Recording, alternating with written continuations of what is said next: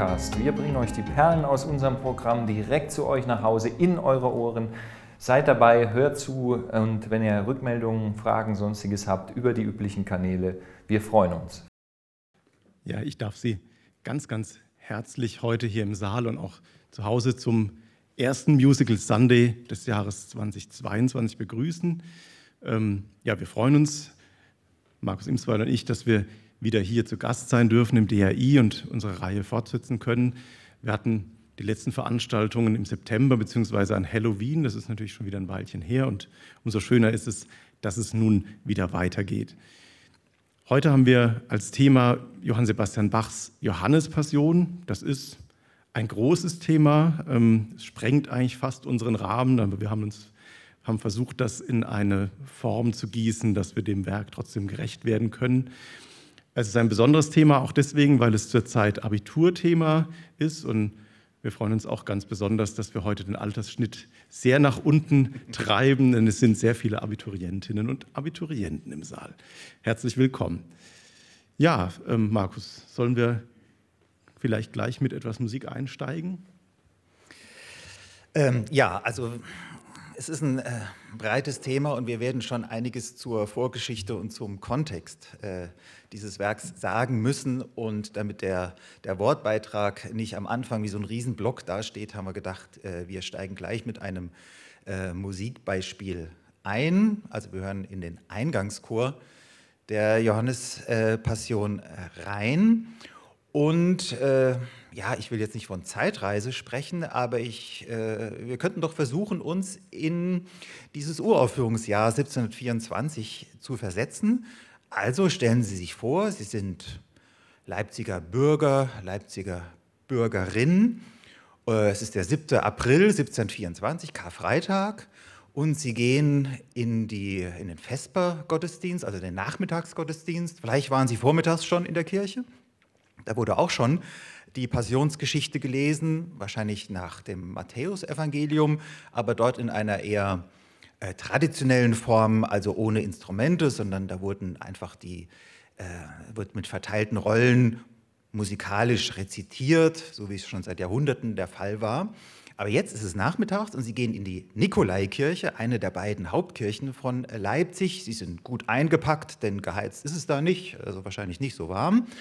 Und ähm, da steht nun die Passionsgeschichte nach Johannes auf dem Programm und zwar in einer musikalisch sehr opulenten Form. Sie wissen, die Musik stammt vom recht neuen Thomaskantor Johann Sebastian Bach, der ist erst ein Jahr im Amt. Äh, Musik mit äh, vollem Instrumentarium, mit Chor, mit äh, Solisten. Und äh, sie wissen, dass dieser Gottesdienst lange dauern wird, mindestens drei Stunden. Was Sie nicht wissen, dass er heute eher fünf Stunden dauern wird. Ähm, ja, also eine große, opulente äh, Aufführung. Sie haben sich wahrscheinlich auch vorher schon ein Textbuch besorgt. Das gibt es nämlich zu kaufen.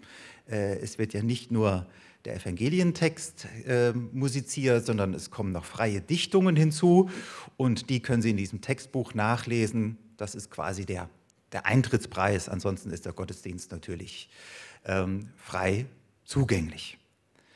Ja, das Anfangsgeläute ist verstummt. Es gab schon ein Gemeindelied, das alle gemeinsam gesungen haben. Und jetzt geht's los mit dem, mit dem ersten Teil der Historia ähm, der, der Leiden Christi nach dem Johannesevangelium. Und es geht los mit dieser Musik.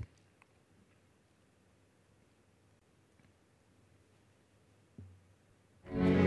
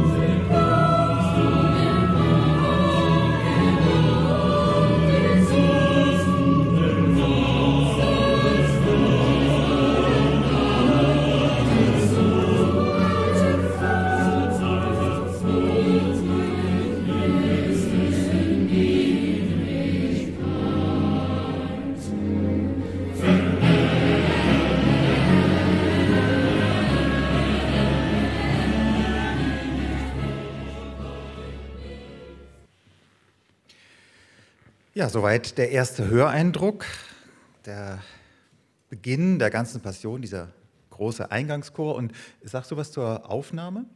Ähm, ja, das war eine Aufnahme mit dem St. King's College Choir. Ähm, die habe ich ausgewählt, weil da ja eben im Chor für die Sopranstimmen im Knabenstimmen verwendet wurden, so wie es zu Bachs Zeit auch der Fall war, dass man wirklich mal so diesen Eindruck hat. Ähm, das ist heute ja, ja nicht mehr so häufig. Wir haben ja nicht mehr so viele große Knabenchöre, gibt es ja gar nicht mehr, eine bei uns zumindest auch nicht mehr in dieser riesigen Tradition, außer jetzt eben in Leipzig oder Dresden vielleicht noch. Und ähm, ja, es ist, man merkt, es ist ein, ein großes Klangbild, ja, ein, ein gewaltiger Satz, der ja, ja erstmal wie so eine große Klangwand vor einem steht, finde ich immer. Wenn man das äh, auch erlebt in der Aufführung, geht es mir eigentlich jedes Mal so. Ja, also es soll ja eigentlich um das Leiden Jesu geben, aber die ersten Worte sind Herr, unser Herrscher. Ja, ja. ja, und entsprechend ausgestaltet. Aber wir kommen auf diesen Chor noch zurück. Wir werden jetzt erst so ein bisschen auf, die, auf den Entstehungskontext der äh, Passion eingehen.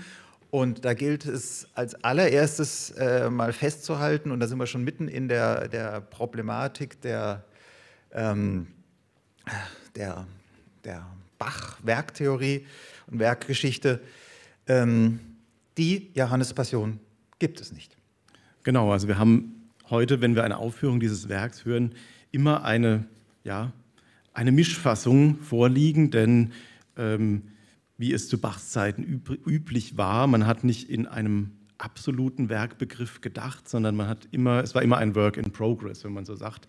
Ein Werk wurde, wenn es mehrfach aufgeführt wurde, immer an die jeweiligen Gegebenheiten angepasst. Ähm, von der Oper kennt man das vielleicht eher, dass man auf bestimmte Sängerwünsche Rücksicht nehmen musste.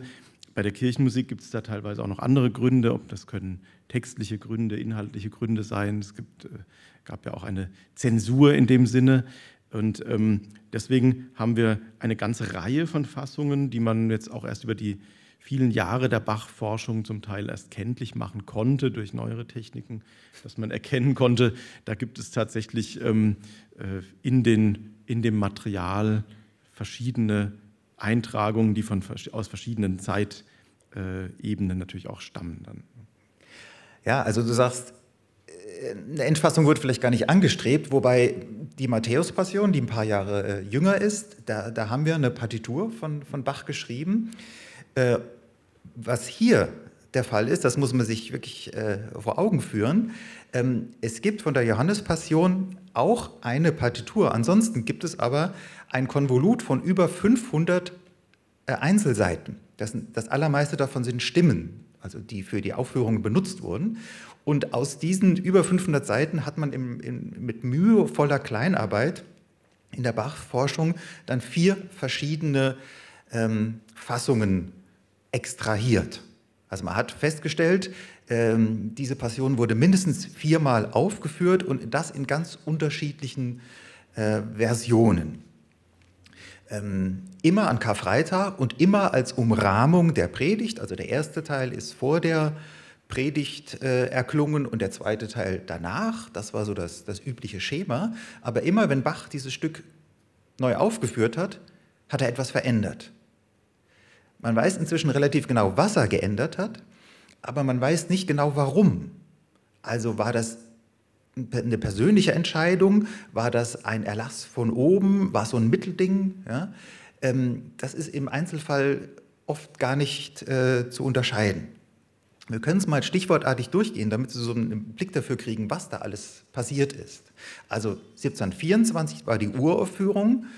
Ähm, die habe ich am Anfang versucht, so ein bisschen umreißen, da die, die Bedingungen von dieser Fassung sind nur wenige Stimmen erhalten, aber man weiß ungefähr, wie sie ausgesehen hat.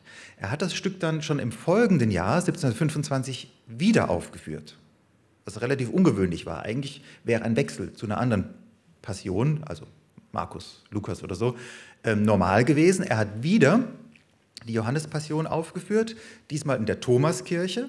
Das war die andere seiner beiden großen Kirchen und hat aber sehr viele Stücke ersetzt. Ja, ähm, den Eingangschor zum Beispiel, diesen hier, den wir gerade gehört haben, da hat er einen ganz anderen genommen, der dann später in die Matthäus-Passion eingegangen ist.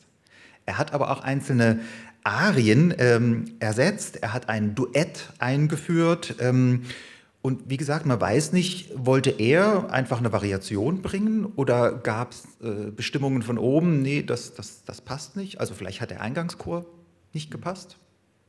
Das sind offene Fragen. Dann, Jahre später, wahrscheinlich 1732, kommt zu einer dritten Aufführung wieder eine geänderte Fassung. Da hat er nämlich diese neuen Stücke alle wieder rausgenommen, ist eigentlich wieder zur ersten Fassung zurückgekehrt, aber eine eigentlich nur kleine Änderung, aber mit großen Auswirkungen. Es, ähm, der Evangelientext stammt nicht nur aus Johannes, sondern äh, es sind zwei kleine Interpolationen eingefügt. Äh, da hat er mal einen Text aus Markus und Matthäus genommen. Da kommen wir ja gleich noch oder später bei den Musikbeispielen noch drauf zurück. Ähm, da geht es um die, die, die Reue des Petrus und, äh, und das, das zweite. Äh, das Erd, die Erdbeben. Ja, genau, natürlich. dass der, der Vorhang im Tempel zerreißt. Sehr, sehr bildkräftige äh, Zeilen. Und die hat er wieder rausgenommen. Auch hier wissen wir nicht. Befehl von oben? Wahrscheinlich. Wahrscheinlich war diese Vermischung der Evangelientexte nicht opportun. Aber das hatte Auswirkungen. Da haben die Folgearien nicht mehr gepasst inhaltlich. Das heißt, die musste er ersetzen oder sogar rauswerfen. Äh, ähm, man weiß sogar, dass in dieser dritten Fassung ein Instrumentalstück äh, erklungen ist, eine Sinfonia, äh, um diese nicht mehr passenden Arien zu ersetzen. Also wirklich erhebliche Eingriffe. Und dann gibt es noch eine vierte Aufführung kurz vor seinem Tod, 1749. Ähm, da ist er praktisch wieder zur Fassung 1 zurückgekehrt, hat also wieder diese Matthäus-Texte eingeführt, hat wieder diese alten Arien eingeführt. Es gibt da vor allem ein paar Textänderungen in einzelnen Stücken. Da ähm, war er wohl darauf bedacht, diese besonders drastischen Bilder in einzelnen Arien abzumildern, also von dem blutgetränkten Rücken Jesu nach der Geißelung. Das ist alles so ein bisschen abgemildert. Auch da weiß man nicht, war das sein eigener Entschluss oder hat er da einen Hinweis von oben gekriegt? Das sind vier Fassungen und, um das Ganze noch zu verkomplizieren, es gibt auch noch eine, ich habe es ja schon erwähnt, eine Partitur von wahrscheinlich 1739, also so zwischendrin. Vielleicht gab es da wieder einen Wunsch einer Aufführung, aber die ist wohl geplatzt. Und diese Partitur ist aber auch wieder in sich uneinheitlich. Bach hat die ersten 20 Seiten geschrieben hat auch viele Veränderungen gegenüber vorher eingetragen und bricht ab. Man weiß nicht warum. Vielleicht, weil diese Aufführung geplatzt ist. Viel später wurde diese Partitur von einem anderen Schreiber vervollständigt, aber sie besteht eigentlich auch aus zwei Hälften, die nicht so richtig zueinander passen. Ja, und deshalb die Frage, wie sieht diese Passion eigentlich aus? Wie sollte sie aussehen? Wie kann man sie heute aufführen? aufführen?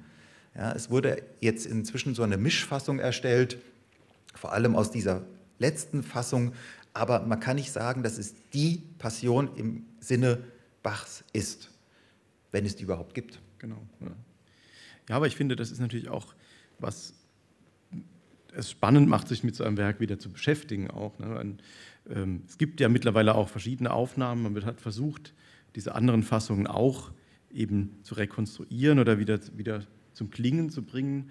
Ähm, das ist wirklich sehr spannend. Man sieht auch, du hast gesagt, dass Bach dann bestimmte Choräle in eine andere Tonart überträgt, damit die Tonartenfolge noch stimmen kann. Also darauf ist er sehr bedacht, dass das alles kongruent funktioniert, dass die Tonarten in Beziehung zueinander stehen. Und klar, wenn man natürlich eine ganze Passage rauskürzt und endet plötzlich auf einer anderen Tonart, muss ja der Anschluss auch wieder ja. stimmen. Und also das ist sehr, sehr faszinierend, weil man so ein bisschen auch den Blick in diese Werkstatt irgendwie werf, äh, äh, werfen kann, wie da eigentlich mit dem Material umgegangen wurde.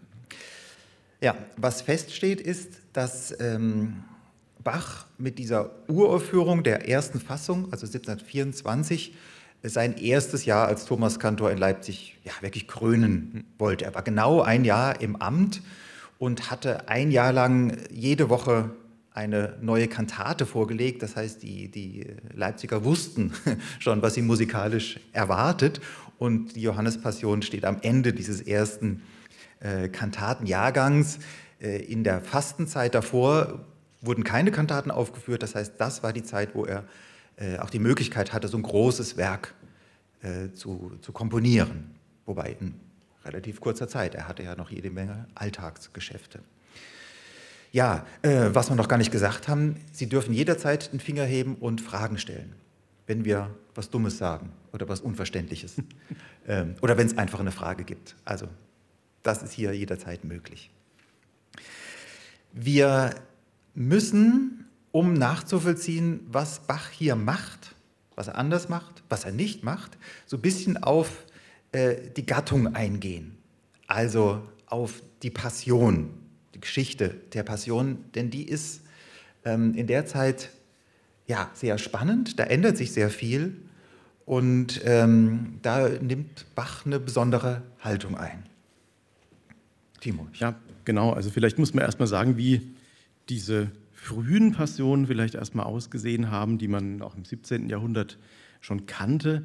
Ähm, die hielten sich tatsächlich ganz, ganz sklavisch erstmal an den äh, Bibeltext, ähm, an den lateinischen. Später natürlich gab es das auch in deutscher Übersetzung. Diese ganz frühen Passionen sind ohne Instrumentalbegleitung. Ähm, was auch wirklich sehr besonders ist. Also gibt es bei Schütz zum Beispiel, hat man diese, diese Passionsvertonung. Ähm, es ist ein Rezitieren, es ist mehr ein, ja, eine, oder eine Deklamation des Textes, kann man fast schon sagen. Ähm, und erst nach und nach beginnt man damit zu experimentieren, man schaltet freie Texte ein, man findet plötzlich solche kleinen Ariosengebilde, also es wird nicht alles mehr in diesem ja, rezitativischen Stil ähm, vorgetragen, sondern man hat kurze ja, Betrachtungen, die, die, eingeschaltet werden. Dann kommen die Choräle dazu, die ähm, äh, letzten Endes ja auch eine Brücke schlagen zum, zur Gemeinde, die diese Passion hört, ne, die einfach diese Choralgesänge natürlich auch kannten. Ähm, und so weitet sich das immer weiter aus, ähm, dieses, diese, diese Gattung. Und wird zu einer Art oratorischen Passion, wie man es heute nennt, eben durch diese Instrumentalbegleitung, die dann dazukommt. Es werden teilweise auch Instrumentalsätze, diese Sinfonie mit eingebaut, um bestimmte Affekte oder bestimmte ähm, Szenen auch abzugrenzen, zu zeigen. Also man beginnt plötzlich auf dieser ähm, ganz, ganz ja, ähm, klaren Basis, sich damit auch freier auseinanderzusetzen. Ja, und das geht ganz klar in Richtung Dramatisierung, Theatralisierung, auch Personifizierung, dass da plötzlich Personen auftauchen und von ihren Empfindungen angesichts des, des Jesus am Kreuz äh, berichten. Äh, das ist aber eine recht junge Entwicklung, ne? Ende 17. Jahrhundert und ähm, beschleunigt dann äh, vor allem so ab 1704, 5. Da kommen nämlich plötzlich Libretti ins Spiel, also Textvorlagen, die zu vertonen sind in denen einzelne Autoren wie Hunold und äh, Brockes äh, dann einen Ersatz für den Evangelienbericht anbieten. Das heißt, die, die schreiben nicht nur ähm, Arientexte, äh, die zum Evangeliumstext treten, sondern sie, sie ersetzen den Evangelientext komplett. Ja? Also ein Oratorium. Und da springen dann moderne Komponisten wie Telemann, wie Händel, wie Reinhard Kaiser, springen dann auf. Das sind alles Komponisten mit Opernerfahrung und äh, vertonen diese, diese Libretti. Das sind dann, die nennt man dann auch nicht mehr Passion, sondern Passionsoratorien. Und Aufführungsort dieser Stücke ist dann auch nicht mehr die Kirche, sondern das sind Bürgersäle. Das sind teilweise Privataufführungen. In Hamburg war das vor allem der Fall. Da war dieser äh, Librettist Brockes zu Hause und dessen Pas ähm, Oratorienvorlage wurde innerhalb von zehn Jahren dutzendweise vertont. Wie gesagt, von Händel, von Telemann, von, von Kaiser und, und, und, und anderen. Und das waren extrem moderne Stücke, auch umstrittene Stücke. Ähm, es gab äh, in, in, Hamburg damals auch Aufregung, dass solche geistlichen Stoffe außerhalb der Kirche dargestellt wurden, ja, mit ganz empfindsamen äh, Texten, mit Affekten, die da dargestellt äh, wurden. Und das war, wie gesagt, umstritten. Und das Spannende ist, dass es in Leipzig so nicht auf, äh, durchgeführt wurde. Dass man diesen Ball da nicht aufgenommen hat oder nur sehr zögerlich. Genau. Ja, du sagst ja gerade, also das, die, sich, äh, die Komponisten, die sich da erstmal drauf gestürzt haben, waren opernerfahren. Ja, das ist, weil die, die Nähe dieser nachgedichteten Passionen zu den Opernlibretti sehr, sehr evident ist. Also wir haben im Prinzip in den Rezitativen die Handlungsebene, in der Dialog stattfindet, in der erzählt wird, in der berichtet wird. Und die Arien sind eben zur Innenschau dann da. Es sind Betrachtungen, du sagst es, es sind Affekte, die beleuchtet werden von verschiedenen Seiten. Das ist das Wesen, genau wie man das in der Opera Seria im Prinzip kennt, in dieser Zeit schon. Und ähm, deswegen gerade in den Opernzentren war das extrem populär. Ne? Also, ja. dass man eben in Hamburg, wo es eine, schon lange eine sehr, sehr beliebte, äh, von den Bürgern getragene Oper gab, dass da dann eben parallel in den Konzertsälen, in den bürgerlichen Aufführungsorten eben sowas noch als zweite Art, eine geistliche Oper vielleicht kann man es nennen, dann zu schaffen. Mhm. Das finde ich extrem interessant und eben gerade ja eben Leipzig haben wir den Sonderfall. Leipzig hatte zwar eine Oper gehabt, hm. kurz bevor, ähm, äh, bis kurz bevor Bach kam tatsächlich, aber es gab eigentlich kein bestehendes Opernhaus, kein Ensemble, man hat keinen Fürstenhof da gehabt, der sich sowas hätte leisten können. Und ähm, deswegen ist vielleicht auch so ein bisschen eine Schwelle da gewesen, das auch in Leipzig zu etablieren vielleicht. Mhm. Ja, und es gab noch lange nach der Johannespassion, an, an vielen Orten gab es Widerstände gegen diese Oratorien, äh, dass sie gesagt haben, das ist doch, das ist doch Oper. Mhm. Das ist, mhm. das ist eine verkappte Oper. Und so kann man einen geistlichen Stoff, einen biblischen Stoff nicht äh, behandeln. Aber wie gesagt, das war eine Diskussion und, und in, in Leipzig müssen diese äh, Diskussionen auch geführt worden sein. Ähm, wir haben Telemann schon mehrfach erwähnt. Telemann war als junger Mann in Leipzig, als Student und hat dort unheimlich Furore gemacht als Opernkomponist.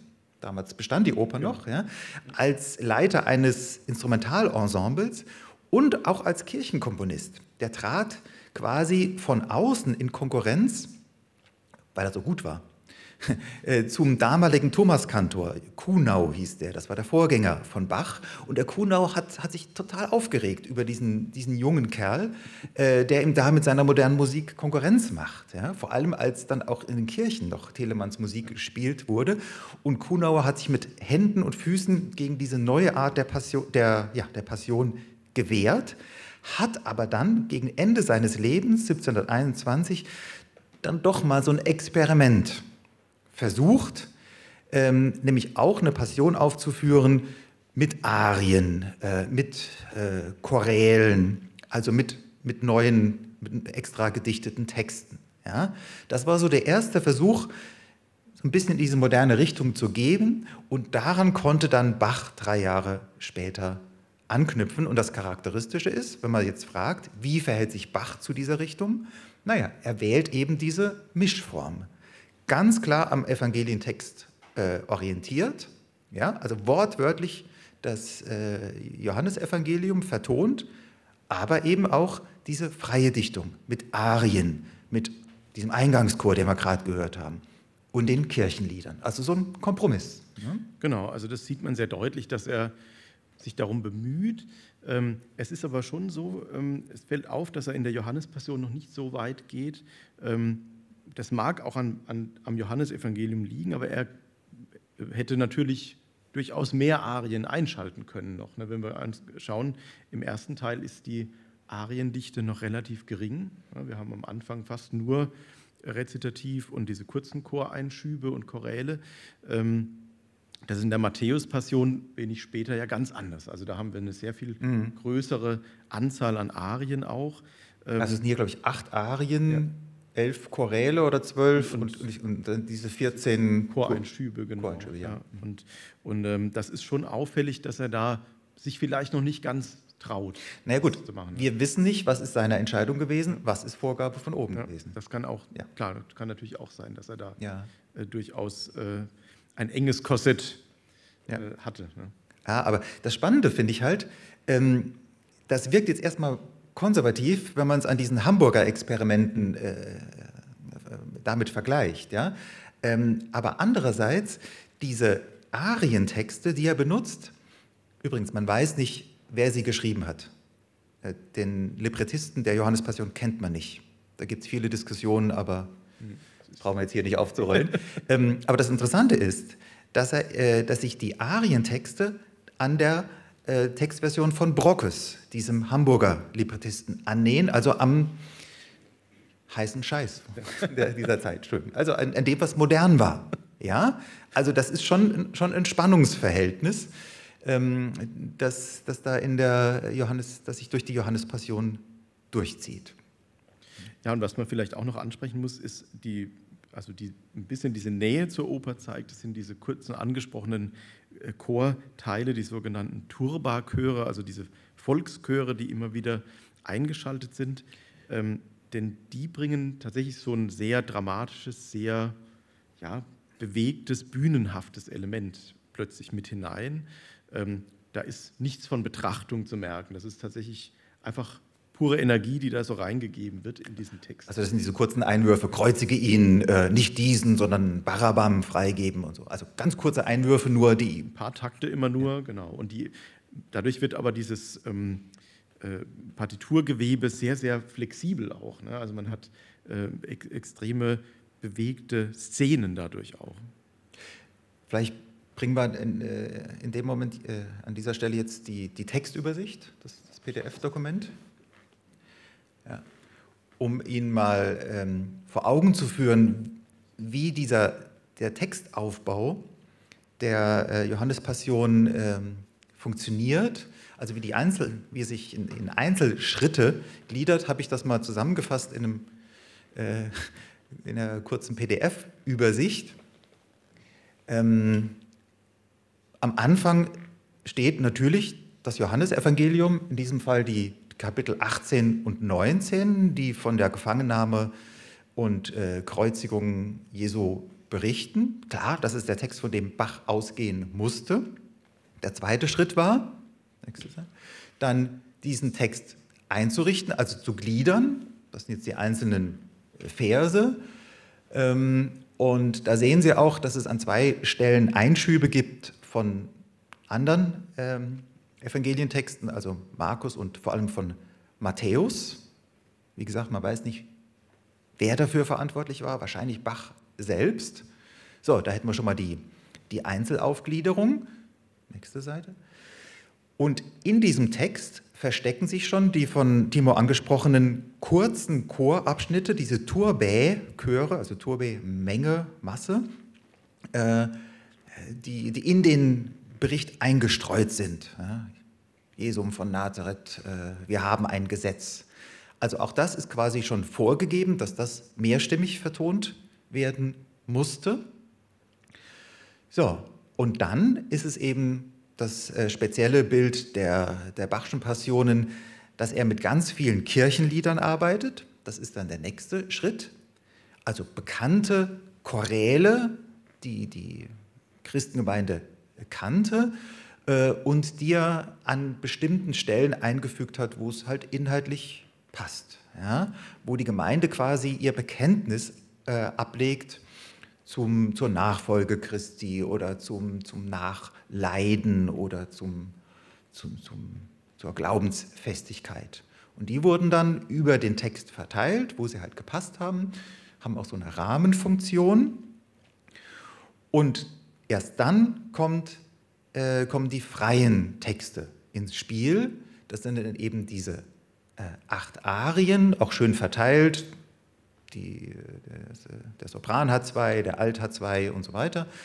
Ähm, auch natürlich dort anknüpfend, wo es textlich passt, um sozusagen die Innenschau dieser äußeren Handlung zu geben. Und dazu kommen noch zwei rahmende Chöre, ganz am Anfang der Eingangschor, den wir gehört haben, und als vorletztes Stück noch ein Schlusschor, dieses Wiegenlied nach dem Tod Jesu. Also das ist dieser relativ komplexe Textaufbau der äh, Johannes-Passion. Und was man halt erkennen kann, ist eine gewisse Gliederung, das wäre die nächste Seite, ähm, die natürlich vorgegeben ist in einen ersten und einen zweiten Teil. Wie gesagt, zwischendrin war dann die Predigt, die etwa einstündige Predigt in der Nikolaikirche. Und äh, also man sieht auch, dass jeder Teil von, von einem Chorsatz abgegrenzt ist.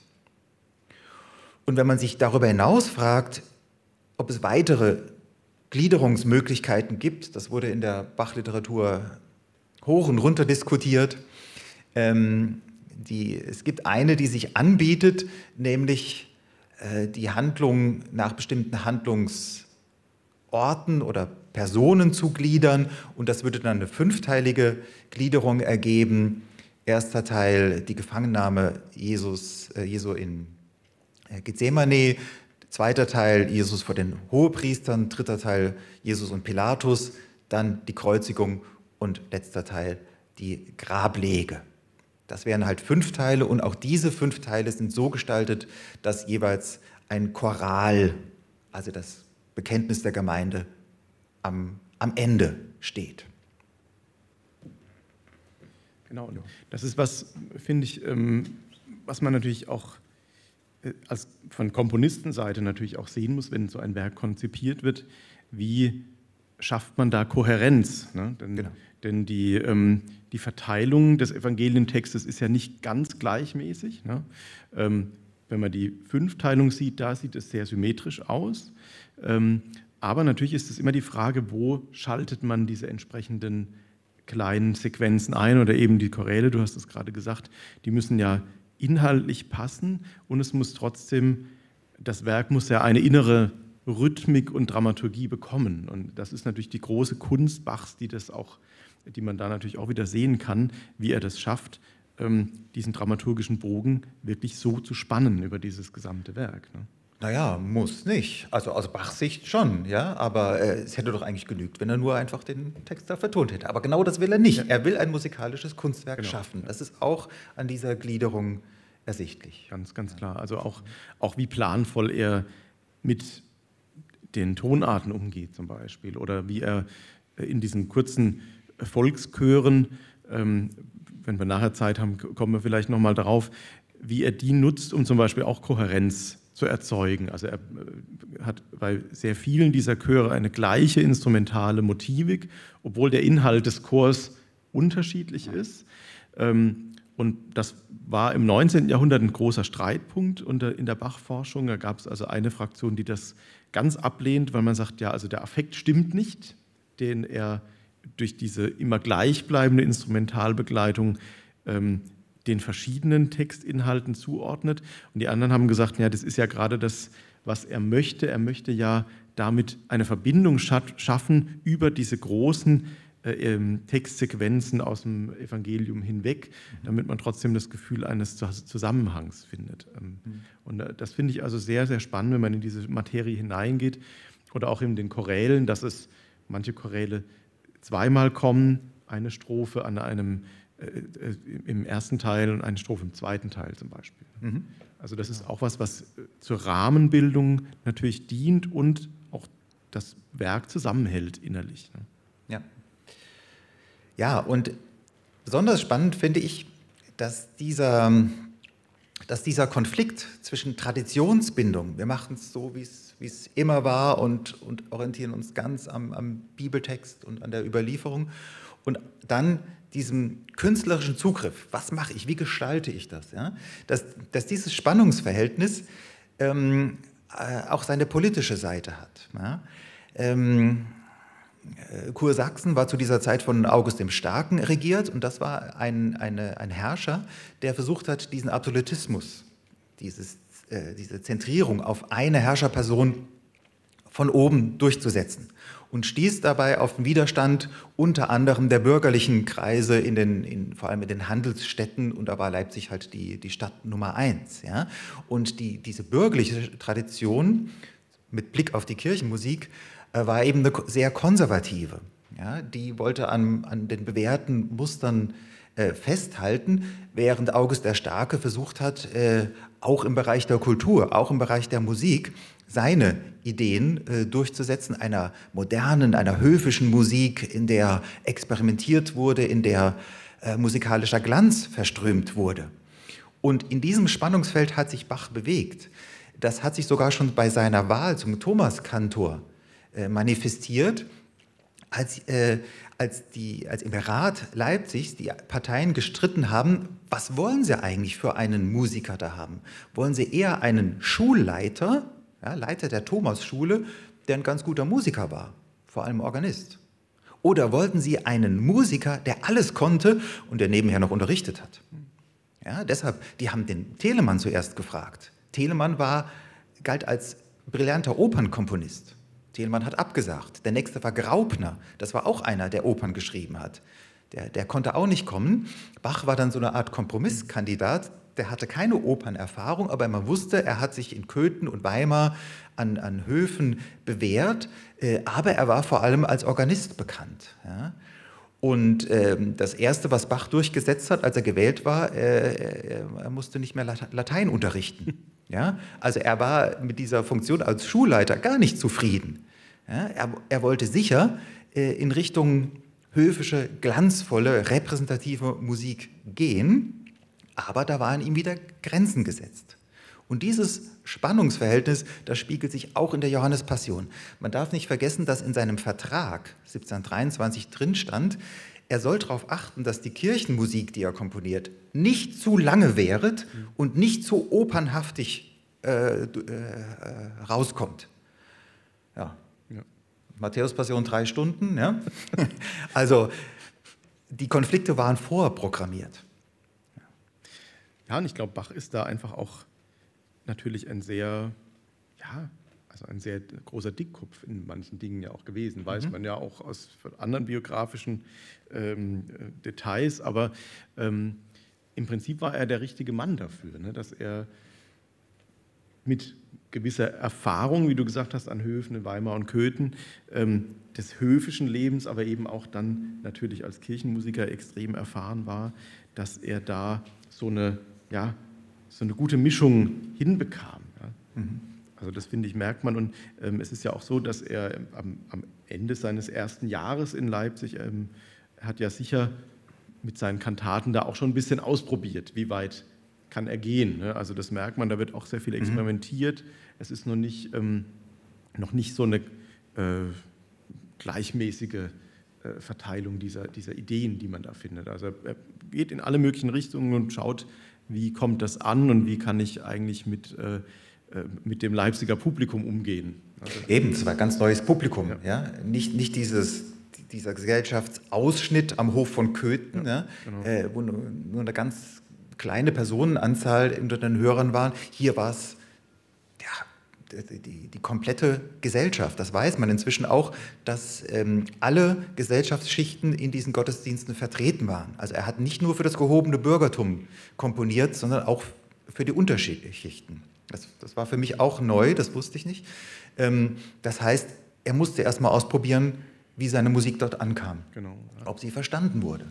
Ja, und ich auch, auch, auch wenn, wie du gesagt hast, durch die, durch die Verträge, die es da gab. Man sieht ja, das war durchaus eine stolze Bürgerschaft, die da mhm. auch Einfluss nehmen wollte, die sich nicht nur jetzt von einem äh, Landesherrscher da ähm, abhängig gemacht hat, sondern die einen ganz, ganz eigenen, eine eigene Idee hatte, einen eigenen Sinn da, mhm. äh, wie sie diese Stelle auch sehen möchte. Ne? Also das finde ich find sehr ich schon, traditionsbewusst. Ja, ja, ja, also das ist schon, schon sehr ungewöhnlich und mhm.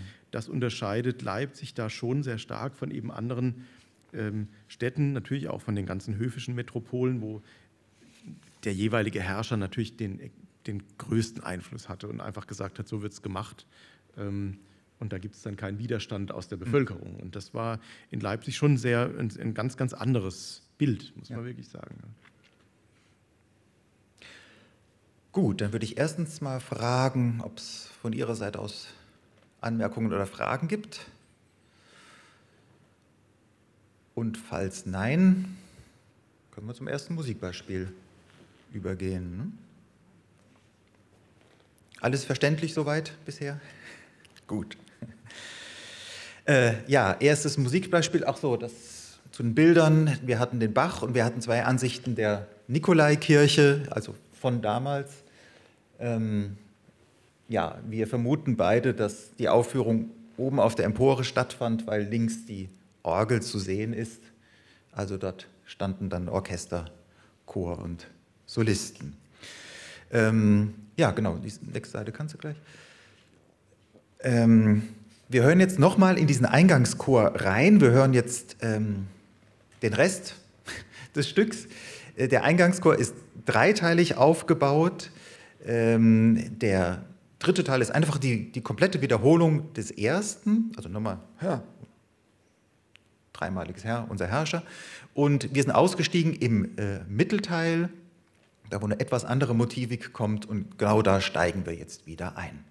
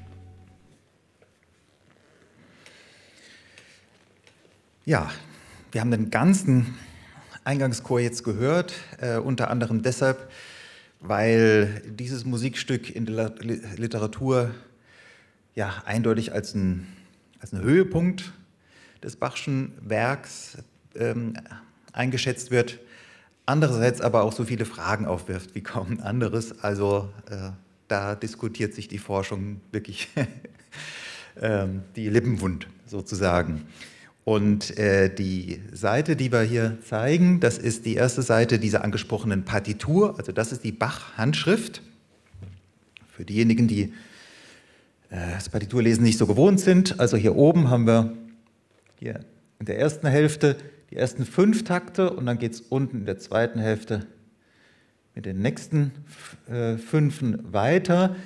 Äh, da oben die zwei Systeme sind die Oboen, dann kommen die drei Streicher, zwei Geigen, eine Bratsche.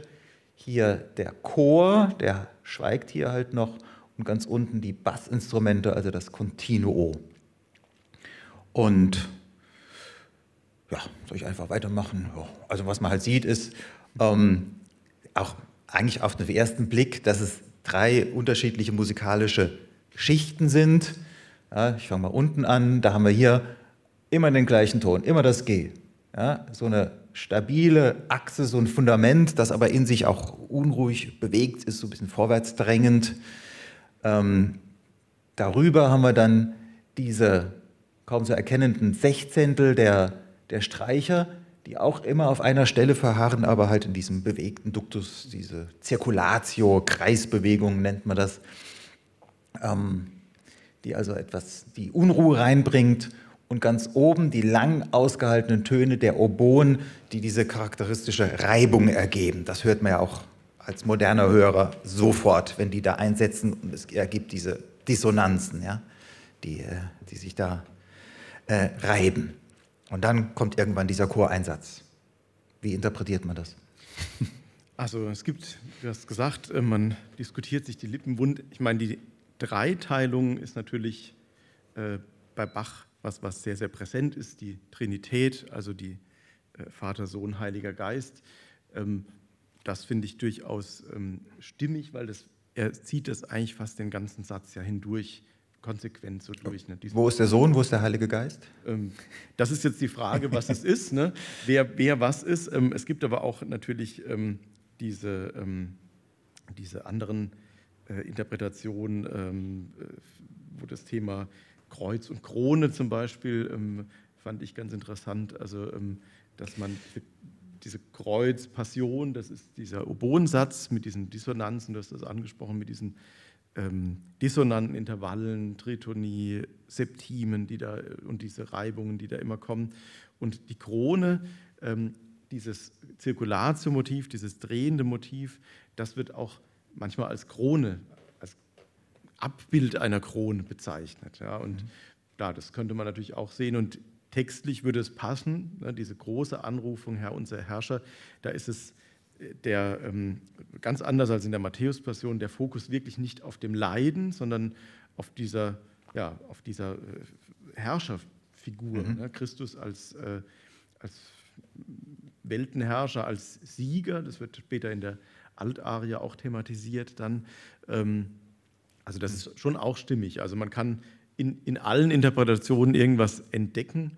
Ähm, was mir persönlich bei dem Satz immer so geht, ist, äh, also für mich hat er was sehr, sehr Mystisches, weil er eigentlich, also er lädt ja nicht ein zum, zu einer Mitempfindung. Es ist irgendwie unnahbar auf eine Art und Weise, so, so, so groß wie er ist, und, äh, aber es ist ein, ein düsterer, sehr, ja, also ein, wie, wie, so hinter einem Schleier immer alles noch. Also es ist noch nicht, noch nicht alles. Ähm, mhm enthüllt, sagen wir es mal. Ja. Mhm. ja. Können Sie was sagen zu dieser, als Interpretation, die Wuchtigkeit der Bässe, die, mhm. die beeindruckt mich sehr. Also mhm. richtig körperlich präsent kommt das an. Ja. Ist das in einer Live-Aufführung auch so? Oder liegt das jetzt vielleicht an der Aussteuerung der Boxen? Oder also das ist schon was, was sehr, sehr ungewöhnlich ist. Markus hat es ja gesagt, also dieser Achtelbass, der da schon, den man hier so gut sieht, der wird ja im Prinzip die ganze Zeit durchgehalten. In dem Mittelteil übernehmen die Bässe dann diese Sechzehntelmotive, aber es ist dieses Wummern, das hat man wirklich, und ich habe es auch selbst als, als Geiger im Orchester gespielt, und auch da ist es so, wenn man im Orchester sitzt und diese Bassgruppe schiebt wie so ein Dampfer ein, so durch die, diese Partitur, das ist unglaublich, und es ist wirklich auch eine, eine, eine körperliche Erfahrung. Also das pulst durch einen durch. Ja. Also Ich erinnere das eher an die Funktion vom Bass beim Jazz fast. Natürlich ist der dann nicht so wuchtig, auch Hm. wenn man nebendran steht. Ja, ja. Also man spürt es wirklich. Also im, im Zwerchfell spürt man dieses Pulsieren Ja, ganz, und- ganz, ganz deutlich. wenn das ein Fagott die ganze Zeit Ja. spielt, äh, irgendwann ble- bleibt der Sauerstoff weg, äh, wenn man da keine Pause hat. Ja. Na gut, aber das hat tatsächlich auch was mit der Funktion zu tun, wenn man das so interpretieren will, mit dem Fundament des Glaubens, mit Gott Vater selbst. Der leidende Sohn wäre dann der in den Oboenstimmen, ja, mit diesen stark äh, dissonierenden Intervallen. Und in der Mitte diese Streicherfiguren könnte man auch als das Wehen des Heiligen Geistes interpretieren. Also das ist nicht. Ja, Wellenstreicher. genau. genau. Genau. Und das ist eine Interpretation, die findet man durchgängig in der Literatur. Die ist, ich will nicht sagen akzeptiert, aber äh, das sehen sehr viele so, dass diese Dreiteiligkeit nicht nur äußerlich ist, sondern etwas Inhaltliches widerspiegeln soll. Ja? Äh, aber es ist nicht die einzige Interpretation. Du hast gesagt, ähm, Kreuz und Krone, das bezöge sich dann auf die Oberstimmen. Ich habe noch eine andere Interpretation gefunden, der, der will in diesem Aufbau das Bild des Kelterns sehen, also des, des ähm, Weinmachens, des Traubenquetschens. Warum? Weil sich der Text Herr unser Herrscher offensichtlich auf Psalm 8 bezieht und der wiederum äh, spielt mit dem Bild von Jesus als Kälterer, der die Trauben tritt und der gleichzeitig das Kälterkreuz im Nacken hat, äh, der also passiv leidender und aktiver zugleich ist. Und dann hätten wir oben wieder die Kreuzfigur und un, äh, unten das, das Treten äh, im, im Kälterfass oder was es auch immer ist. Ich sage das nur, äh, ich kann dazu keine Stellung nehmen, äh, ob das zu weit hergeholt ist. Aber dieser Satz mit den Widersprüchen, die du hörst, ja, die ich auch höre, lädt zu solchen vielfältigen Interpretationen ein. Und ähm, um diesen Widerspruch nochmal zu unterstreichen, ich habe ja am Anfang betont, dass die Uraufführungshörer erwartet haben, eine Passionsgeschichte zu hören. Das Leiden eines, der für seinen Glauben stirbt. Und das Erste, was sie hören, ist, Herr, unser Herrscher, der du herrlich bist. In allen Zeiten, in allen Landen. Ja, also ein auftrumpfender Gestus, der durch das Johannesevangelium erklärbar ist, wo die tiefste Niedrigkeit, die hier auch in dem Text im Mittelteil dann drin ist, ja, gleichzeitig Erhöhung bedeutet. Ja, der Tod ist gleichzeitig der Sieg. Das ist der besondere Kniff des Johannesevangeliums und das hat Bach offenbar versucht, musikalisch umzusetzen. Genau. Und wenn du es gerade ansprichst, auch in der, in der Großanlage des Satzes, ne, dieses Thema, diese größte Niedrigkeit, das hat, lädt natürlich Bach auch ein, dass diese bewegte Achse, die man da, die sich erstmal so um sich selbst dreht, irgendwann nach unten zu ziehen. Und das in, im Chorsatz, also es war die Stelle, der wir vorhin wieder eingestiegen sind im Chor, das ist die tiefste Stelle. Also alle Chorstimmen singen in ihrer tiefsten Lage. Ähm, das gesamte Instrumentarium sackt im Prinzip ab und es ist auch die einzige Stelle, in der, glaube ich, ein originales Piano notiert ist in der Partitur. Ähm, und ähm, also das ist natürlich sehr, sehr, sehr bildhaft, aber gleichzeitig ist es für, für eben auch die Glaubensaussage im Johannesevangelium, was du gerade gesagt hast. Ne? Also diese, dieses Spiegeln in dieser tiefsten Niedrigkeit ist letzten Endes die, der Sieg und diese große Kraft. Und danach geht es ja auch Danach wieder hoch. Dann ne? zieht das wieder Ja, ja. hoch, genau. Und, und es ist also wirklich, ähm, also man lebt es total mit. Ja, und also ich kann es nur, nur sagen, also auch wenn man da als Spieler im Orchester sitzt, das zieht einen richtig mit. Also es ist wirklich ganz, ganz unglaublich, was da eine Kraft und ähm, Energie mhm. sich auch überträgt auf jeden dann, ne, wenn man da so nah dran ist dann. Und wir haben noch ein Beispiel für diese symbolische Auslegung im Notentext. Das ist jetzt mal die moderne Partitur, ein Ausschnitt, also Takt 33 folgende. Und Sie haben da oben wieder die Oboen, dann die drei Streicherstimmen, jetzt haben wir hier Chorstimmen und unten der Bass. Da hat er diese Kreisbewegung, diese Zirkulationsbewegung übernommen. Und im, in, in den Stimmen haben wir nun einen versetzten, also fugierten Einsatz zu diesem Motiv, Herr unser Herrscher. Äh, das kommt hier an der Stelle zum ersten Mal, wird dann später noch mehrfach aufgenommen, auch im, im Mittelteil. Und äh, das Besondere ist hier einmal, dass es drei Einsätze auf der Tonstufe D sind.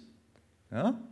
Und dann kommt der Sopran noch, aber der setzt auf G ein. Und dann haben wir hier die zweite auf G und hier die dritte auf G. Also vier Stimmen, aber jeweils drei Einsätze, die aneinander gekoppelt sind.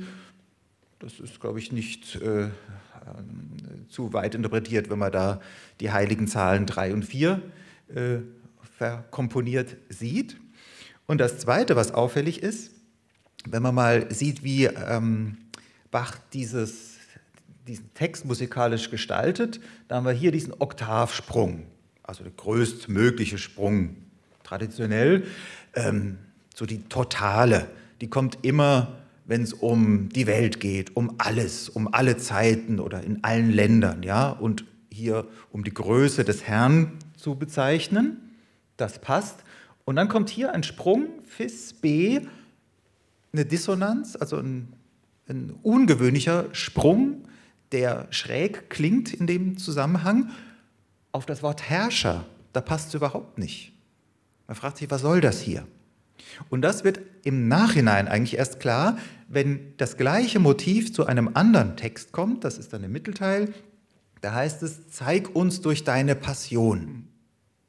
Und zur Passion passt es wieder. Das heißt, Bach nimmt hier schon vorweg, dass der Herrscher äh, eine Passion erleiden wird, dass also, dass er die, die Leidensgeschichte und das Herrschertum in eins sieht. Das ist miteinander verquickt. Der Herrscher hier ist gleichzeitig der Leidende, der die Person erleidet, und der Leidende ist gleichzeitig der Herrscher. Also diese Verquickung haben wir in, in diesem Eingangschor dauernd.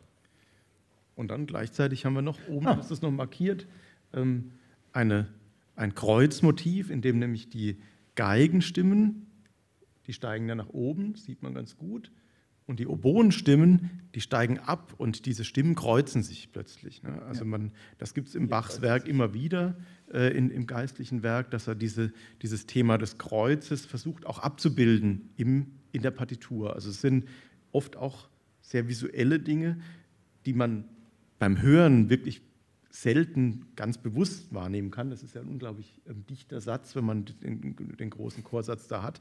Aber es sind eben ähm, komponierte, bildhafte Elemente, ne? so wie man im Prinzip bei der Eingangschor, äh, bei der ersten Seite auch diese Dreiteilung ganz klar erkennen kann, dass mhm. da einfach drei Ebenen ähm, visuell schon ab, abzugrenzen sind. Und das ist was, mit dem, mit dem Bach immer wieder arbeitet in, in seinem Werk.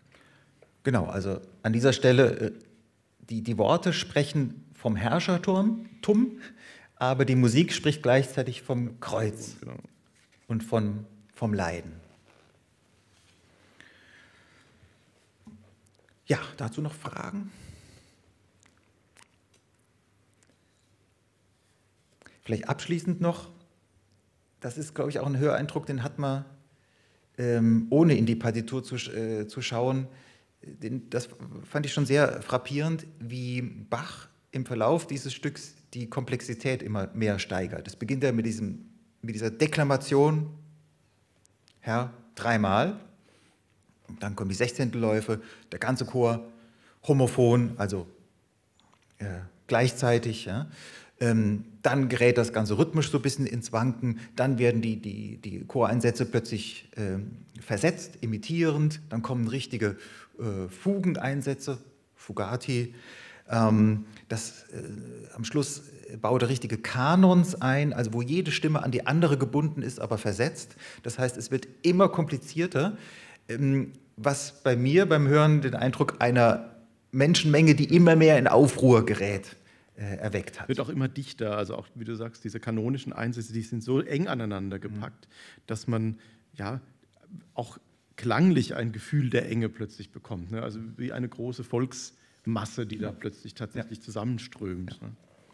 ja, und ich denke, das hat auf die Uraufführungshörer einen erheblichen Eindruck gemacht. Vielleicht auch einen verstörenden, das könnte ich mir ja, schon also vorstellen. Also ist schon ein sehr unkonventioneller und, und in, ja, mit kaum mit dem Werk eines Zeitgenossen vergleichbarer Satz. Das muss man halt auch sagen. Gut, dann würde ich sagen, gehen wir weiter mhm. Zum nächsten Stück. Und da haben wir. Da haben wir jetzt ähm, erstmal ein Stück, das nicht von Bach ist, mhm. ähm, nämlich ein Choral von Telemann, ne, der eigentlich, hast gesagt, bei der Wahl des Thomas-Kantors eigentlich auf dem ersten Platz stand, aber nicht konnte oder durfte oder wollte. Ähm, das ist der Choral O Hilf Christe, Gottes Sohn, ähm, den wir jetzt gleich im Vergleich mal auch sehen zur Vertonung Bachs. Schauen wir erstmal, wie Telemann den vertont hat. Es ist in eine Vertonung, die wahrscheinlich fünf oder sechs Jahre vor der Entstehung der Johannespassion geschrieben ist. Hier sieht man das Autograph von Telemann, also einfach ein vierstimmiger Chorsatz. Ähm, und den hören wir jetzt erstmal.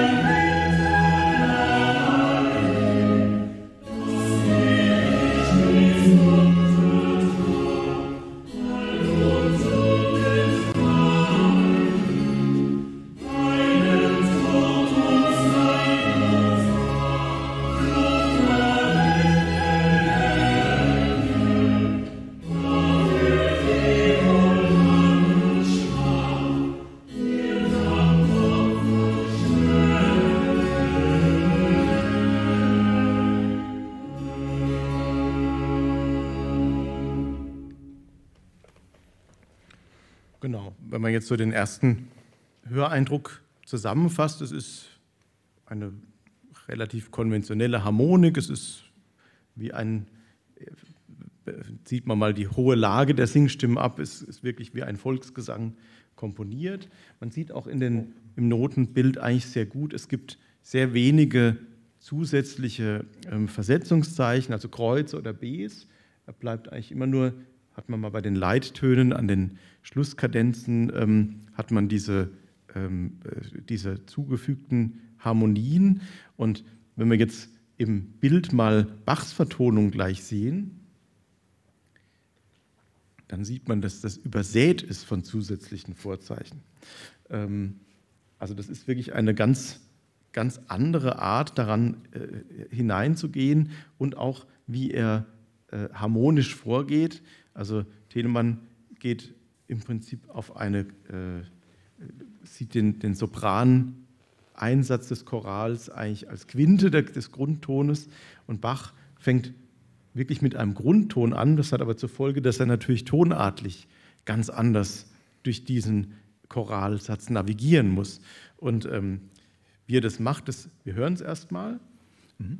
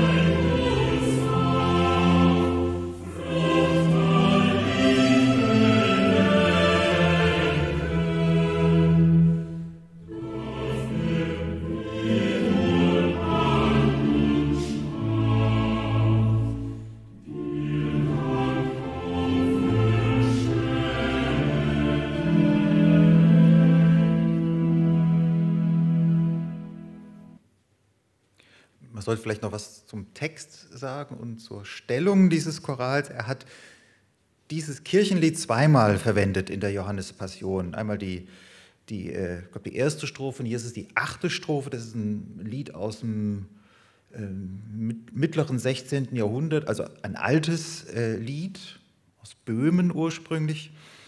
Und ähm, er, diese beiden Choräle rahmen sozusagen den zweiten Teil der äh, Johannes Passion. Also ganz am Anfang des zweiten Teils hören wir den Choral schon mal und hier ist er kurz vor Schluss, Nummer 37, da kommen dann nur noch ein Rezitativ, Schlusschor und Schlusschoral. Und hier, O Hilf, Christe, Gottes Sohn, geht es um das Thema der Nachfolge, also das Opfer Jesu am Kreuz soll nicht umsonst gewesen sein. Wir als Gemeinde äh, wollen ihm nachfolgen. Also das ist das, äh, das Thema, um das es geht. Und ähm, ja, also ich glaube, wichtig äh, und herauszustreichen ist, dass Bach zwar einerseits an diese Tradition anknüpft, diese Melodie kannten alle, die im Gottesdienst waren, aber er verwendet sie nicht im traditionellen Sinn. Also da kann man vielleicht noch die Melodie mitsingen, aber das ist auch nicht in jedem Fall äh, möglich. Er verändert die auch hin und wieder mal. Ähm, aber man kann, die Bässe könnten da nicht mitsingen, denn das ist äh, ganz ungewöhnlich äh, gesetzt. Das heißt, er will gleichzeitig auch einen fremdartigen, einen neuartigen Eindruck ähm, ermöglichen. Also er nimmt diese alten Kirchenlieder auch als Kunstgebilde wahr. Er will sie künstlerisch einbinden in dieses Gesamtkonzept.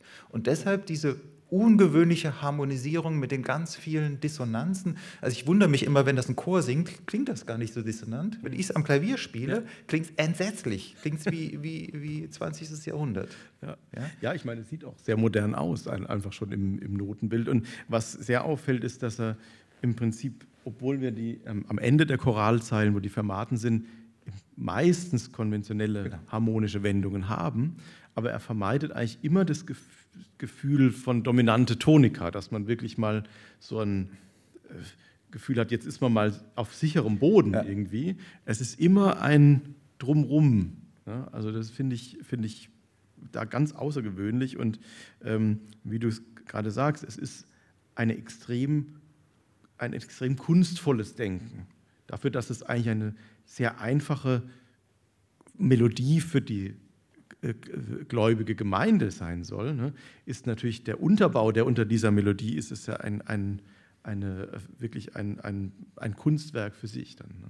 Ja, hochkomplex. Und ja. das geht bis in die einzelnen Wortausdeutungen heraus. Also ähm, es ist ja so, nach acht, acht Takten ist die Hälfte und dann beginnt es wieder von vorne. Die ersten zwei Takte hier sind ein bisschen anders, aber ab hier ist es genau das, der Spiegel von da oben. Da ist die Melodie exakt gleich, aber die Harmonien sind wieder nicht gleich. Hier im Takt 3, bitter, das bittere Leiden, das ist hier ganz anders gesetzt und viel dissonanter als die Parallelstelle hier in Takt 11.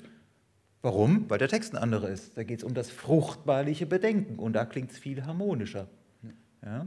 Also sehen, die, Sie sehen die Unterschiede hier mit den Auflösungszeichen hier gegen die Bs und hier ist es nur das eine, dass das Des da hinzukommt. Und eine andere Stelle wäre Takt 7 und 15, da haben wir wieder diese äh, extrem dissonante Harmonisierung zum Wort Untugend.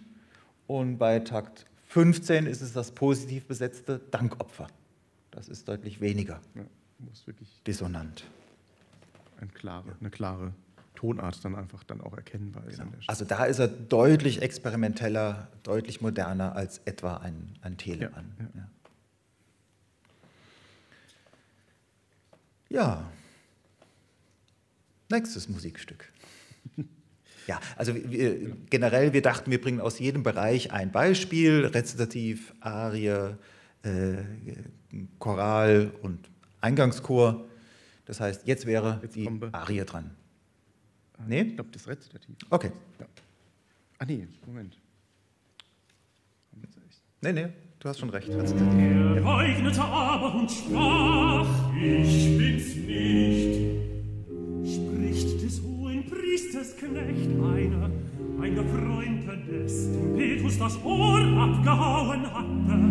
Sei nicht im Garten ein Da verleugnete Petrus abermal und alsobald krähte der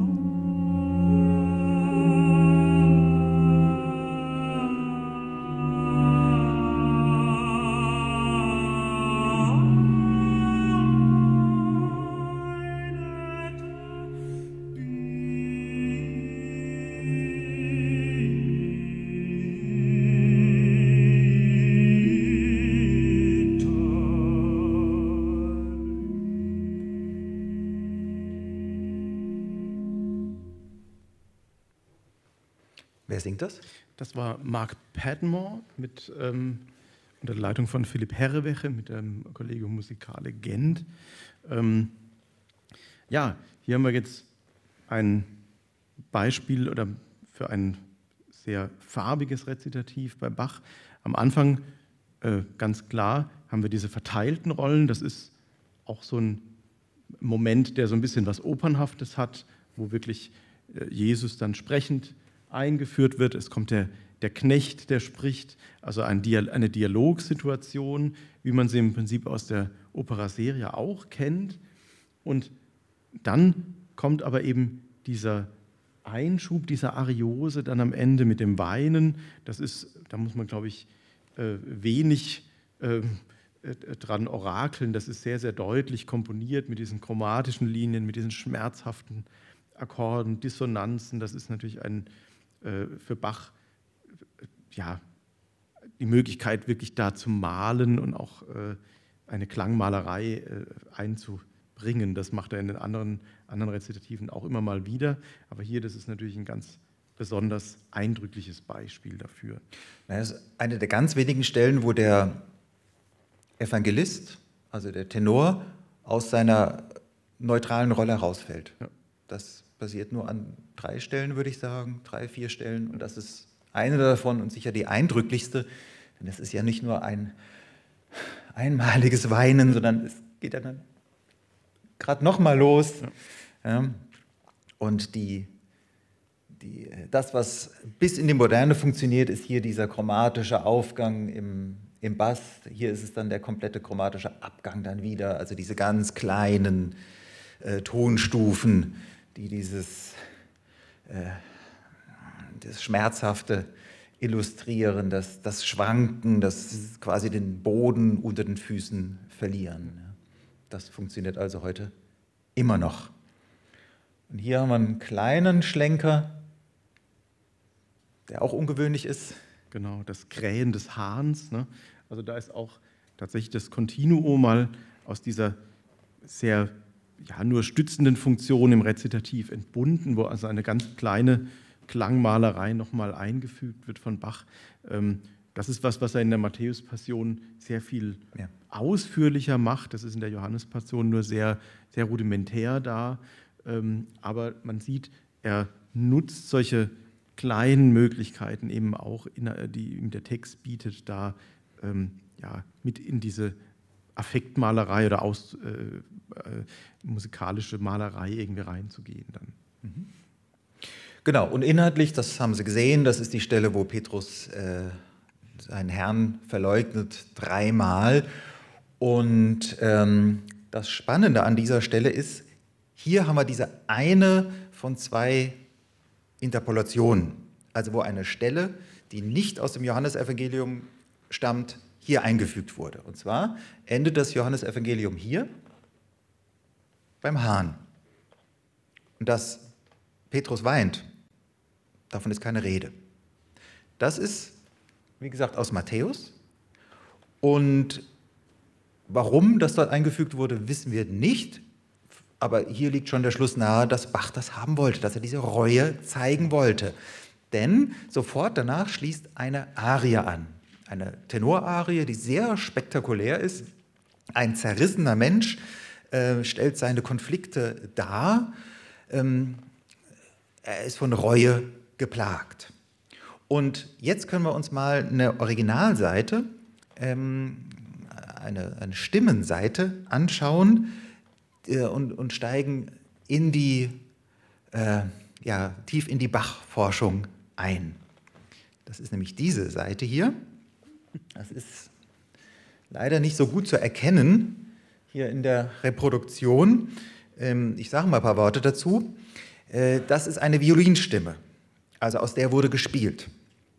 Und äh, das Spannende ist, sie wurde wahrscheinlich bei allen vier Aufführungen, in allen vier Fassungen benutzt. Und das schlägt sich hier in, ähm, im Bild der Seite nieder. Also wir haben da oben, das sind die ersten, ich glaube, acht Zeilen bis hierhin, ähm, die Violinstimme der Arie, die ich gerade genannt habe, dieser Reue-Arie. Steht in Fis-Moll. Ähm, dann kommt hier das Durchgestrichene, das ist eigentlich ein Choral, hier steht Choral, das ist der anschließende Choral, und da drunten ist er gleich nochmal. Hier steht Fine della parte prima, also das Ende des ersten Teils. So, so Ende dieser Teil. Ne? Mit dem Rezitativ, das wir gerade gehört haben, dann die Arie, dann der Choral. So, das hatten wir im, äh, in der ersten Fassung, so 1724, so wurde das gespielt. In der zweiten Arie wurde, äh, der zweiten Fassung wurde diese Arie ersetzt. Warum? Wissen wir nicht. Vielleicht war es zu experimentell. Ähm, das kann man jetzt hier nicht ablesen. Da hatte dann der Spieler äh, einen Hinweis, dass er ein Einlageblatt benutzen sollte. Gut. So, und dann kommt diese dritte Fassung, und da habe ich Ihnen ja gesagt, dass die Stellen aus Matthäus gestrichen wurden. Das heißt, da hat dieses ähm, Rezitativ hier geendet, beim Hahn, auf H-Moll. So, Jetzt hat die Folgearie tonartlich schon mal nicht so gut gepasst, vor allem hat sie aber inhaltlich nicht gepasst. Denn wenn von Reue im Rezitativ nicht die Rede ist, kann man keine Reue-Arie anschließen, also musste die gestrichen werden. Bach hat eine neue Arie komponiert, übrigens eine, die nicht erhalten ist. Aber man weiß, dass sie in E-Moll oder in H-Moll stand, denn jetzt ist hier was passiert. Da stand ja noch der Choral in A-Dur. Das kann man jetzt nicht mehr erkennen, aber was Sie vielleicht erkennen können, sind hier diese Rasuren. Da ist was weggestrichen worden. Da sind Kreuze entfernt worden. Da wurde der Choral in G-Dur geschrieben, damit er zu der neuen Arie gepasst hat. Und Sie sehen, naja, sehen nicht, aber doch vielleicht hier, diese Klumpen, das sind äh, Noten, die eine, ähm, eine, Stufe tiefer gezogen wurden, so ganz klobig, also die wurden größer gemacht. Ja? Damit sie nicht mehr in A-Dur stehen, sondern in G-Dur, damit sie zu dieser neuen Arie passen. So, und was ist dann passiert? Dann kam irgendwann die vierte Fassung, da sind die Matthäus-Texte wieder drin, also konnte die Reue-Arie wieder rein, das heißt, die würde gespielt, aber den Choral hat man dann wieder in A-Dur gebraucht. Und weil man jetzt nicht nochmal drüber schreiben wollte, wurde alles durchgestrichen. Und hier wurde er nochmal original aufgeschrieben. Und deshalb musste auch hier nochmal extra Finis, äh, was steht da, primi partis stehen. Ja, und jetzt haben Sie eine Ahnung davon, was ein Bachforscher zu leisten hat, wenn er so ein Geschreibsel da sieht und das zuordnen muss.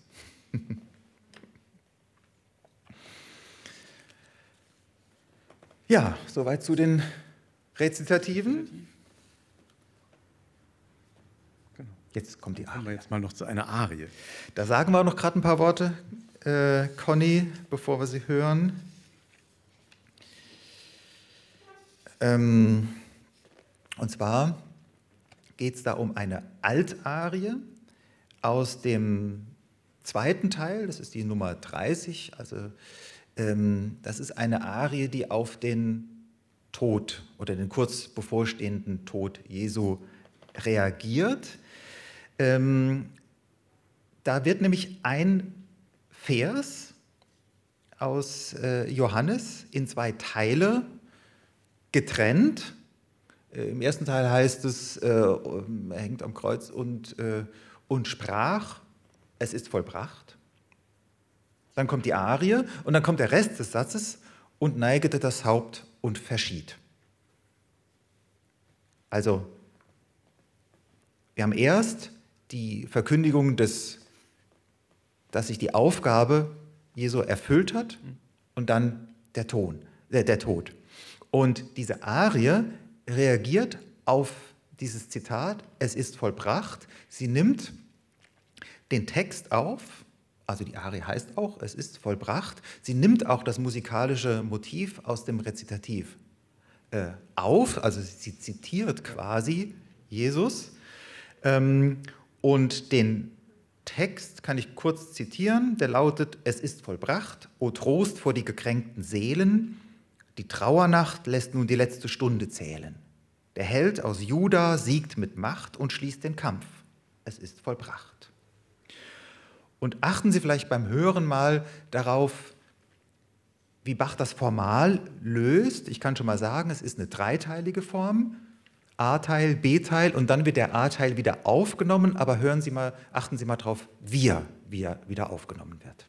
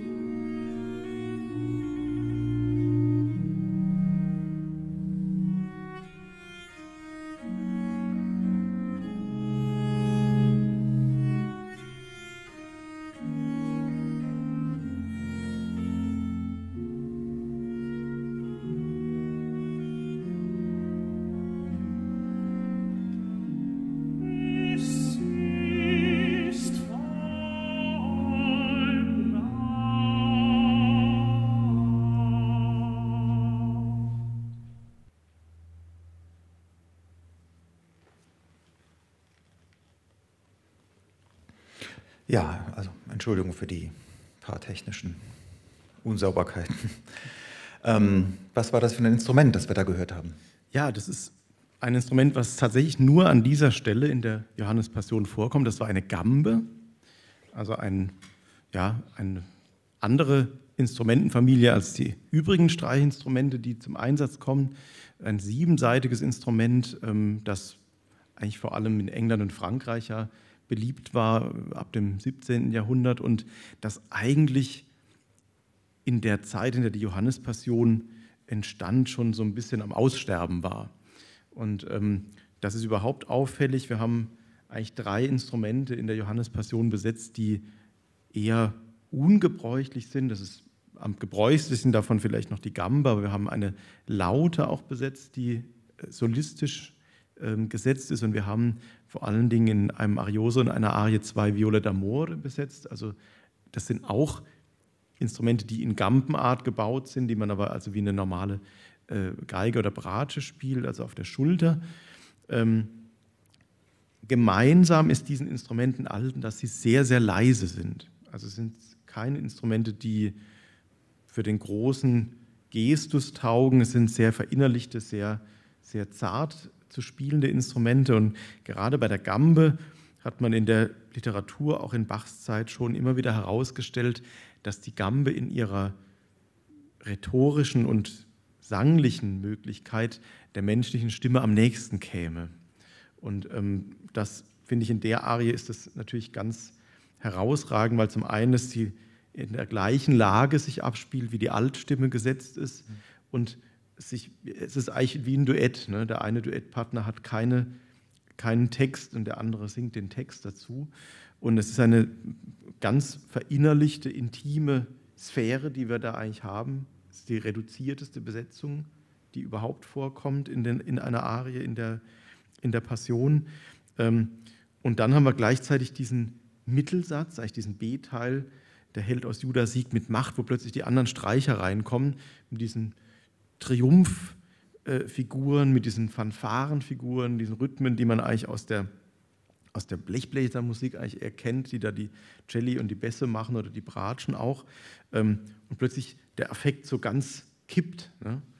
Und äh, dann dieses ganz kurze Nachspiel, also Bach geht eben da nicht den konventionellen Weg zu sagen, ja, das Da Capo, also die Wiederholung des A-Teils, der wird einfach eins zu eins nochmal wiederholt, sondern es ist eine nur eine Reduktion nochmal auf wenige Takte und nur auf diesen einen zentralen Satz, es ist vollbracht, der dann noch zweimal dann gesungen wird eigentlich, in diesem kleinen Nachspiel dann eigentlich. Mhm. Reduktion auf das Wesentliche. Ja. Die Essenz wird nochmal angespielt, aber es ist keine wörtliche Wiederholung. Ja. Ja. Es ist sogar noch mehr. Ähm, Sonst bei Da Capo-Arien, also wo es heißt, der Anfangsteil wird quasi notengetreu wiederholt, hat der Sänger, also wenn wir jetzt von der Oper ausgehen, der hat da die Möglichkeit, noch Verzierungen anzubringen, also zu zeigen, wie brillant er ist.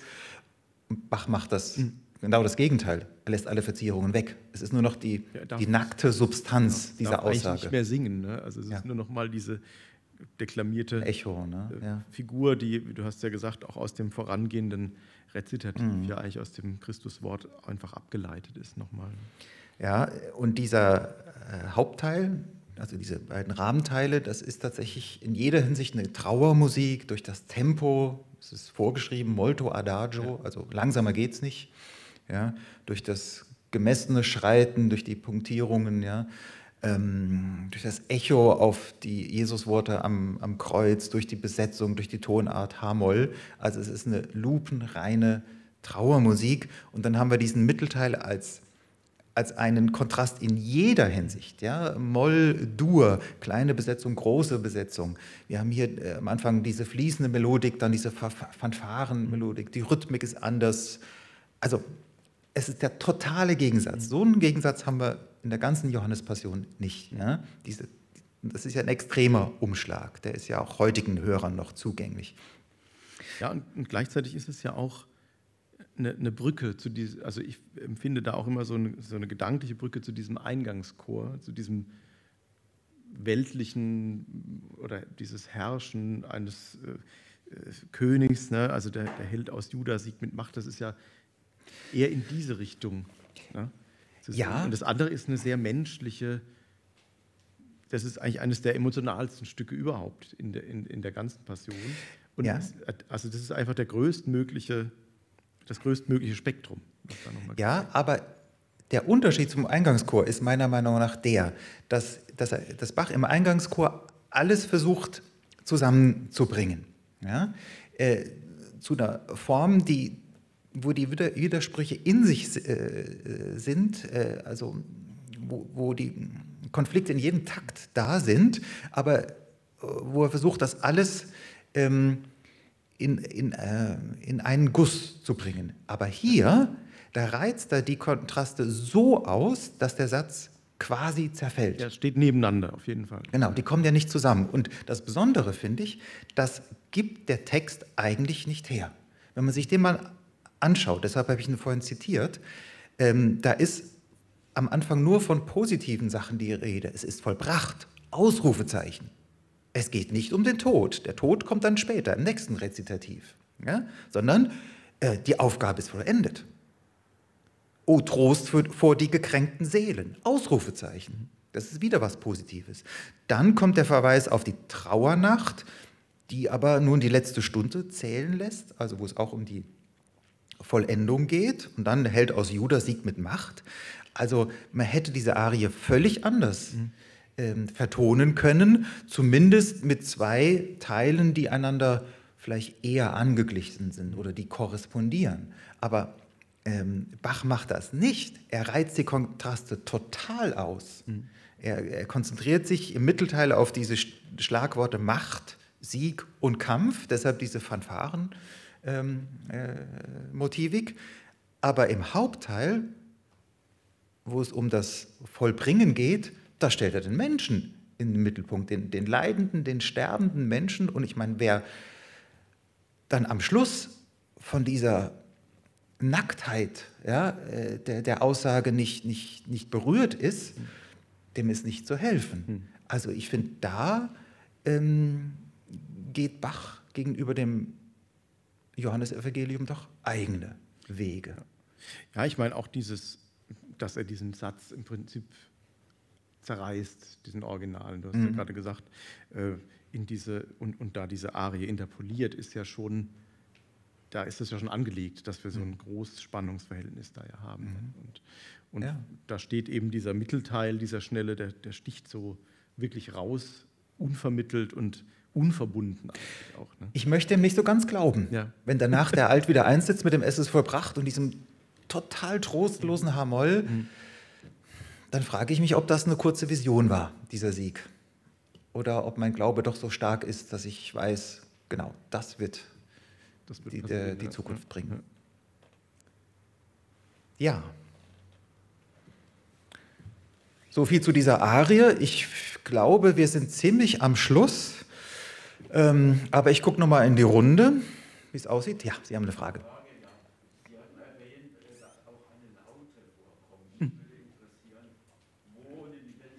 Funktion.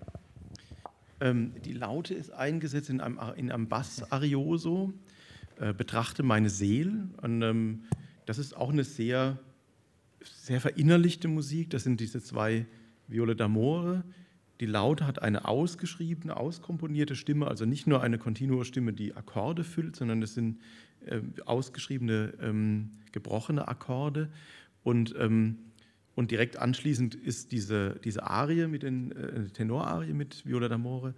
Ähm, und das ist aber auch die einzige Stelle, wo die Laute so explizit bezeichnet ist. Ähm, das scheint bei den späteren Aufführungen durchaus ein Problem gewesen zu sein, auch die Besetzung des Instrumentes, weil es gibt von Bach einen Hinweis, dass man die Laute auf dem Cembalo, den Lautenpart auf dem Cembalo spielen könne, wenn jetzt eben das Instrument nicht verfügbar ist, weil es eben nicht ein sehr, sehr gebräuchliches Instrument mehr war tatsächlich. Ne? Und es ist ein ganz, ganz intimer Satz, also ähnlich wie dieser Es ist vollbracht Satz, auch sehr leise, sehr zurückgenommen, ähm, meditativ eigentlich fast schon. Ja. Es ist eine begleitende Funktion, die aber, die aber eben auskomponiert ist, genau. Ja. Und wenn Sie mal eine Aufführung sehen, also auf YouTube oder dann live, äh, da ist dann in der Regel auch eine Laute dabei, aber dann als Continuo-Instrument, die genau wie das Cembalo Akkorde spielt, also immer sehr im Hintergrund bleibt, nur eben an der einen Stelle dann solistisch zu hören ist.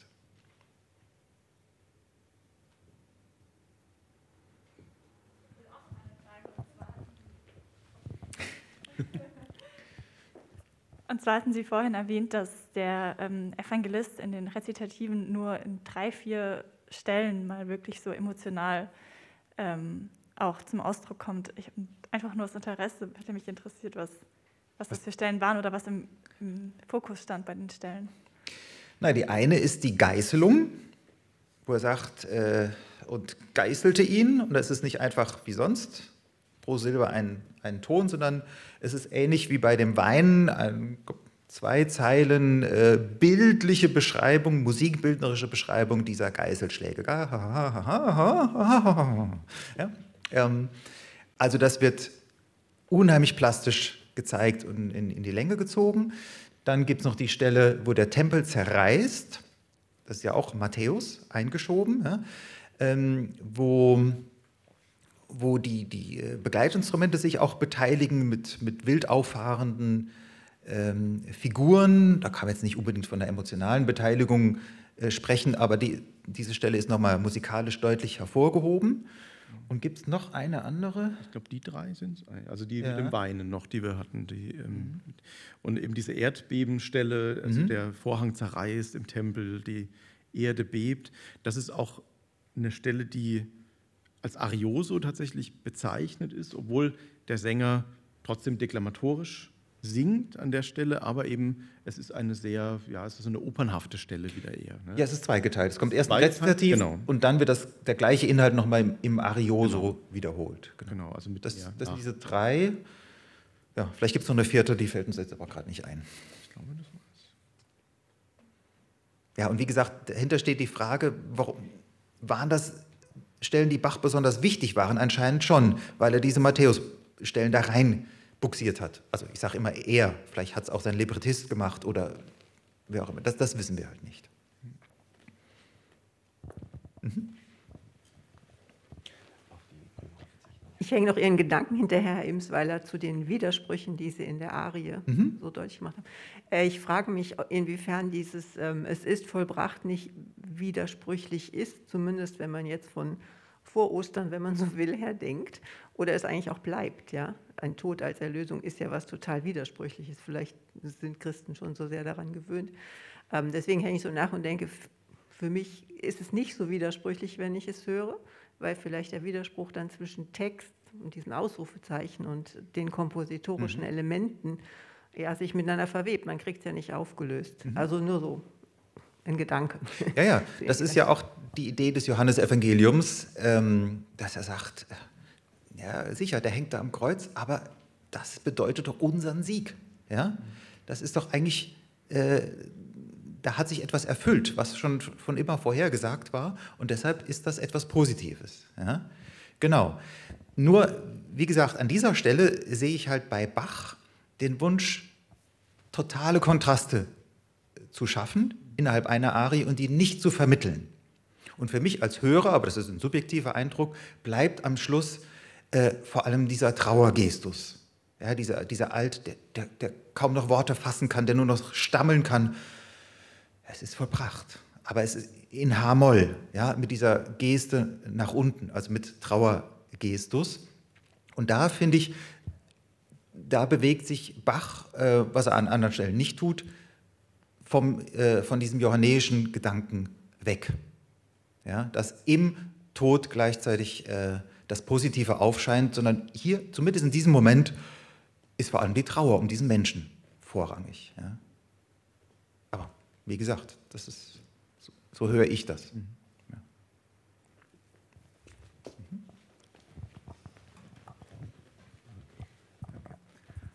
Bei der Johannespassion gibt es ja einen ausge, äh, ausufernden Eingangssatz für, fürs Orchester. Bei Matthäus nur ein bisschen was. Mhm. Äh, ist auch in, in, vielen Kantaten so, mal gibt es eine Sinfonie, mal nicht. Was ist denn da der kompositorische Hintergrund? Warum ist das so? Puh. Gute Frage. Jetzt fange ich an also, zu schwitzen. Ähm, ich meine, äh, Markus hat es ja vorhin gesagt, das war die erste große das erste große Werk, das Bach in Leipzig vorgestellt hat, ähm, aus seiner Feder. Ähm, das kann durchaus ein Grund sein, dass er da natürlich einen, einen, einen, großen Vorhang auch wollte, um zu zeigen, ja, also das ist jetzt mein, äh, meine erste Passion, die ich hier, die ich hier aufführe.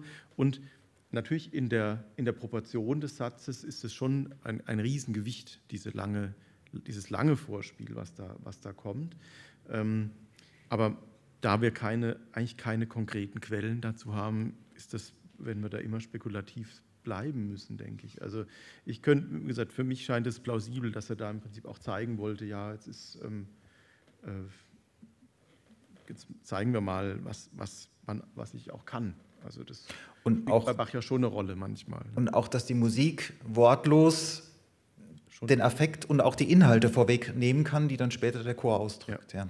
Aber es gibt da keine einheitliche Linie. Ich habe es gerade überlegt, in Kantaten ist es ja auch so, dass es manchmal mhm. komplett durchgeformte Eingangssätze sind fürs Orchester, ja. Konzertsätze, Konzertsätze, die aus ganz anderen Zusammenhängen eigentlich kommen.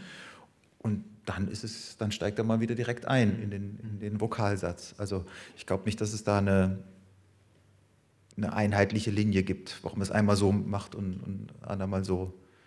Aber es ist eine gute Frage. Nee. nee, also äh, gerade im ersten Kantatenjahr würde ich sagen, das ist schon ein Charakter des Ausprobierens. Was kann ich machen und was nicht? Ähm,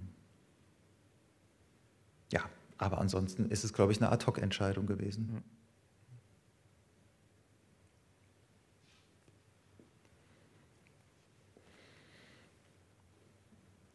Gut, dann würde ich sagen, vielen Dank. Wir hatten noch die Tourbay-Chöre vorbereitet, aber das machen wir jetzt nicht mehr, sonst wird es dunkel, bevor wir nach Hause gehen. Wir sagen ganz herzlichen Dank. Es soll nicht so lange werden wie die Uraufführung in genau. Leipzig damals, 1724. Keine fünf Stunden. Ganz herzlichen Dank fürs Interesse. Wenn es noch Fragen gibt, wir sind noch ein bisschen da. Und äh, es wird einen neuen Musical Sunday geben, aber Thema und Zeitpunkt ist noch nicht festgelegt. Aber das erfahren Sie aus den Medien oder durch den Newsletter des DAI. Danke fürs Kommen. Vielen Dank.